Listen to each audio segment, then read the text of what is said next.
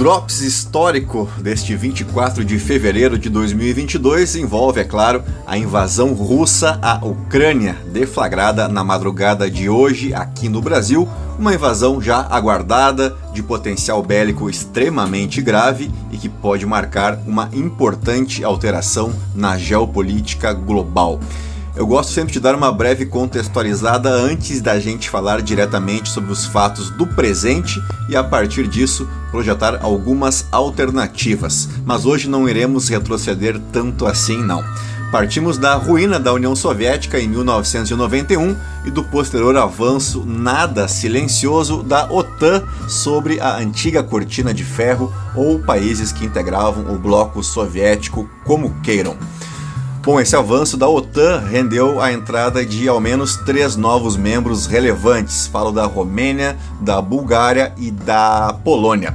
Bem, cabe destacar que o estatuto da OTAN só autoriza um país a ingressar na condição de membro após resolver todas as suas questões, os seus conflitos envolvendo especialmente o seu território, o que definitivamente não é o caso da Ucrânia. Então, nesse sentido, ao menos hoje, 24 de fevereiro, quinta-feira, não me parece provável uma interferência da OTAN em território ucraniano, como já foi divulgado inclusive pelo porta-voz da organização. Mas lembre-se que ela já marca território ali pela vizinhança nas já citadas Romênia, Bulgária e Polônia, e ela deve inclusive intensificar as suas posições nessas regiões onde ela já está presente.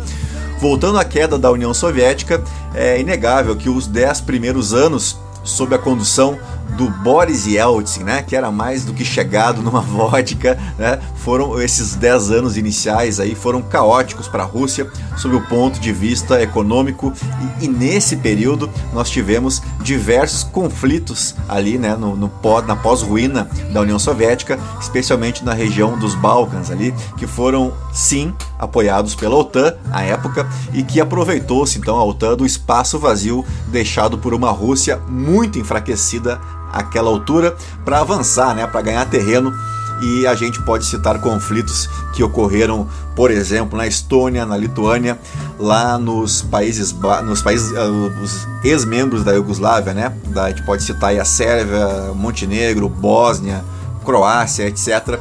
Uh, e eu costumo lembrar aqui do historiador Marco Antônio Villa, né, que sempre nos lembra que, que assim como no futebol, na política e na geopolítica, o espaço vazio ele é sempre ocupado, né? E foi o que aconteceu com a OTAN, que ampliou os seus domínios como nunca antes nessa região ali do leste europeu. Lembrando que a OTAN foi criada lá no fim dos anos 40, né, no pós Segunda Guerra, justamente como uma união de países do Atlântico, né? um, advers um, um adversário ocidental com o propósito declarado de combater a União Soviética, né, o comunismo, e que respondeu à União Soviética com a criação do também extinto Pacto de Varsóvia.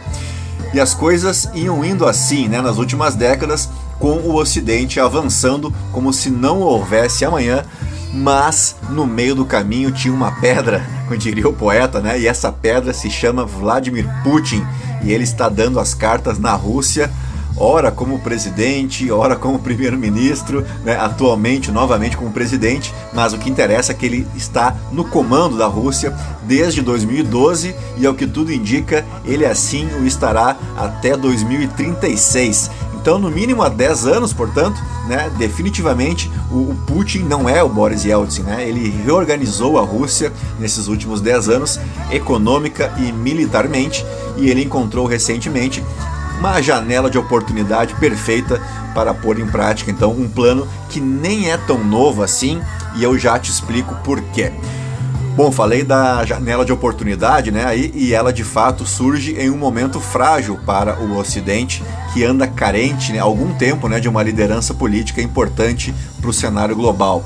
A gente lembra que na Alemanha é, houve uma recém-troca de governo né, que removeu lá a infindável Angela Merkel. Na França, nós temos a proximidade de eleições aí que cuja situação do Emmanuel Macron não é lá das mais confortáveis não, né, para buscar uma reeleição. E a gente pode colocar ainda o Brexit, né, e a, e a dependência energética que a Europa tem da Rússia e não o contrário. Né? Então, energeticamente falando, a Europa precisa mais da Rússia do que da Rússia da Europa. E eu também já chego lá com alguns números que a gente vai passar aqui sobre a economia da Rússia. A gente pode citar ainda a fraca atuação de Joe Biden né, e a falta de comando e organização da própria OTAN. E voltando à questão energética, imaginem o que seria né, um problema de reabastecimento ah, por exemplo, né, é, energético lá nas indústrias da Europa, em um, justamente num momento de retomada, né, após dois anos, aí, dois, três anos de pandemia. Tudo isso junto e misturado, aliado à boa organização econômica e militar de Vladimir Putin, nos traz então até a situação atual. Lembrando que por fim, aí não menos importante, que o 11 de setembro mudou né, a prioridade americana uh, no sentido de política externa, de geopolítica, e a, os americanos passaram a desviar um pouco mais a sua atenção, que até então era toda voltada para uma guerra fria, né, um, num cenário que tinha uma única superpotência como adversário, né? Então eles voltaram sua atenção para questões mais voltadas lá para o Oriente Médio. E enquanto isso, né, a Rússia, nem a Rússia e muito menos a China ficaram parados, né? Bom, no início desse Drops eu tinha dito que a tática do Vladimir Putin não é tão nova assim, e agora então eu vou explicar por quê. A gente volta para o ano de 1999 e a gente lembra da questão lá envolvendo o Kosovo, lembram dessa? E o seu processo de independência da Sérvia. A Sérvia que é uma antiga e importante aliada histórica da União Soviética e que teve sim o apoio fundamental de todo o Ocidente, incluindo todo mundo mesmo. Aí pode botar OTAN, Estados Unidos, União Europeia, todo mundo deu apoio para essa separação, para a independência do Kosovo.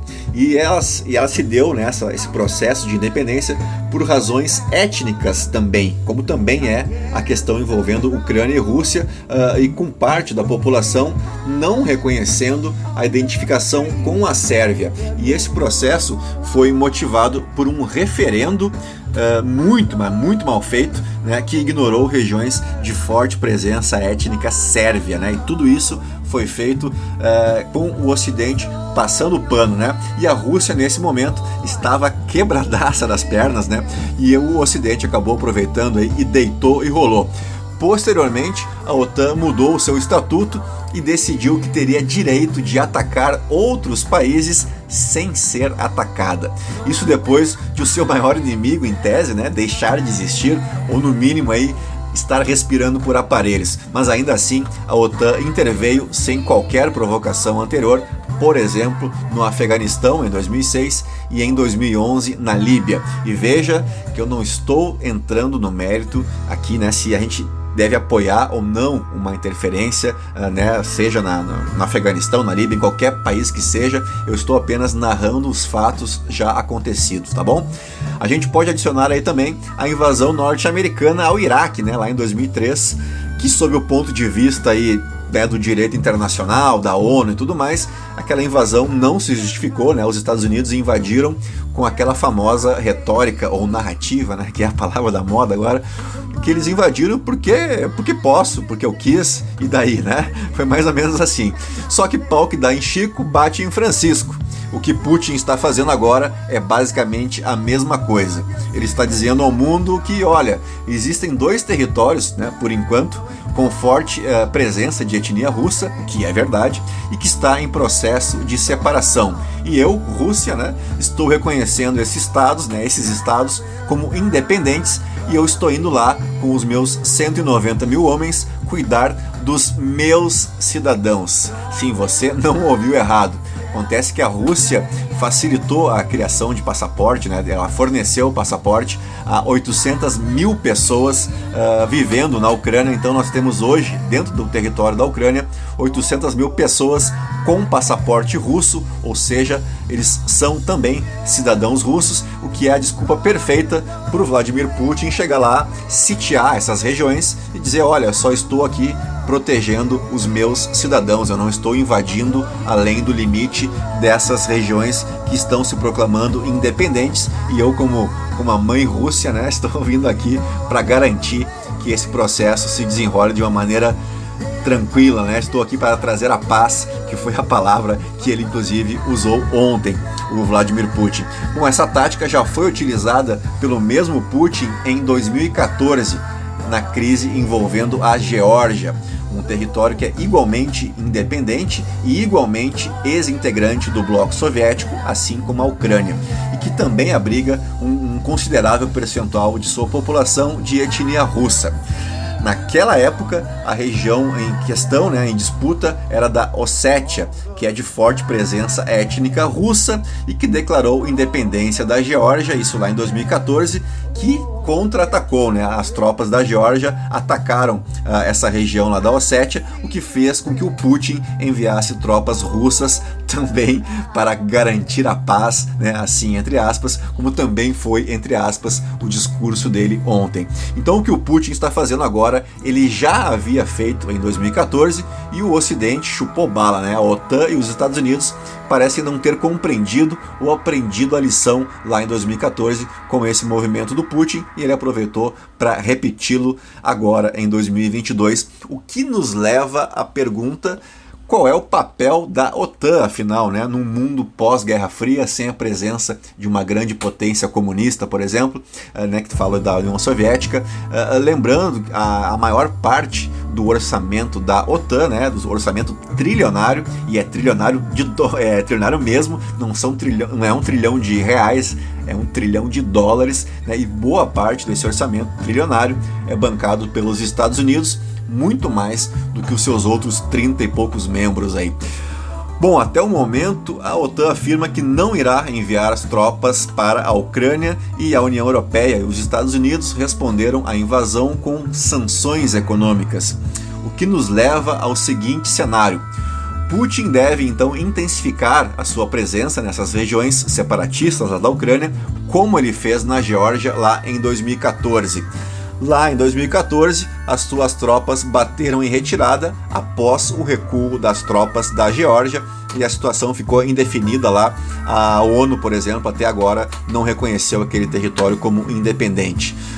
Bom, agora a gente precisa ver qual será a postura da Ucrânia, né? Se ela vai atacar ou não essas tropas russas uh, e que, o que daria ao Vladimir Putin a desculpa perfeita para contra-atacar e muito provavelmente avançar com as suas tropas para outros territórios se a gente estivesse jogando War aí, né, aquele jogo de tabuleiro, o que o Putin fez, ele mobilizou as suas tropas, mas ele irá aguardar o ataque do adversário porque ele tem uma coisa muito importantíssima a seu favor, né? A defesa ali é favorável porque ele tem o tempo a seu favor. E eu já explico por quê. Primeiro porque ele vai ficar no poder até 2030 e bolinha, né? O que não é o caso, por exemplo, do Volodymyr Zelensky lá na Ucrânia, tampouco do Joe Biden nos Estados Unidos ou dos próprios uh, membros da OTAN. Uh, a gente tem aqui como dados da economia russa por exemplo, a dívida interna da Rússia ela corresponde a apenas cerca de 20% do seu PIB.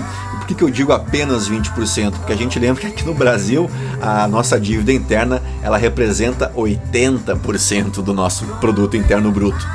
Bem, a Rússia tem também a terceira, a terceira ou quarta reserva cambial uh, do mundo e ela tem também um déficit público muito bem controlado, boa parte dessa dívida é inclusive interna. Uh, ah, 42% das exportações russas são provenientes do setor de energia, né, de petróleo e gás, que corresponde aí a 27% do PIB da Rússia e 18% da sua arrecadação em impostos. Então imagine se eles não estão rindo à toa com a disparada dos preços do petróleo, né? Já que eles exportam 11% do petróleo consumido no mundo.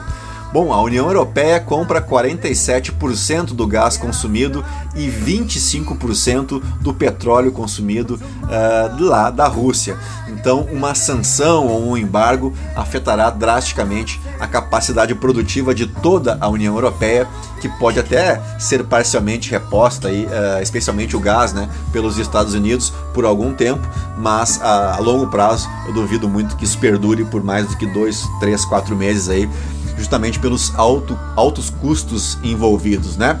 E mesmo que ela, a Rússia, perca importantes parceiros comerciais, o que pode e deve acontecer, ela ainda pode recorrer à sua vizinha, a China, né, que é a segunda maior economia do mundo.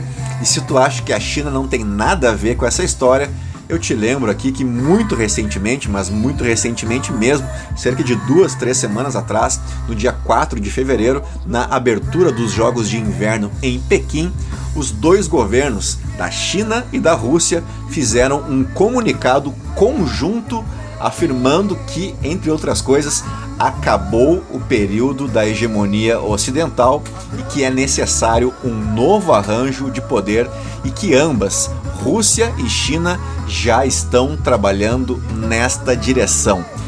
Acho que eles foram muito claros, claríssimos, eu diria, né? Então a gente termina esse Drops aí de um tom alarmista, porque o momento requer realmente muita atenção, porque sim, a gente pode estar diante de um novo arranjo geopolítico global, o que não acontecia há décadas, né? Pelo menos desde o fim da Segunda Guerra Mundial, do acordo de Bretton Woods, por aí, né? E a gente tem aí com uma pimentinha, né, um molho de pimenta especial nessa história, o lado de lá, né, lá do lado de lá do Oriente, nada mais nada menos do que a Índia, né, com seu 1,3 bilhão de habitantes e ela que cada vez mais se consolida entre as 10 maiores economias do mundo. Bom, e tu aí, né, achando que geopolítica e política, que elas não estão com nada, que é tudo mimimi, que o que interessa mesmo é indicador econômico, gráfico, fundamento e etc. Bom, meu amigo, eu acho melhor você rever os seus conceitos, tá bom? Era isso, até a próxima e se oriente não cortar a minha internet. Tchau, fui!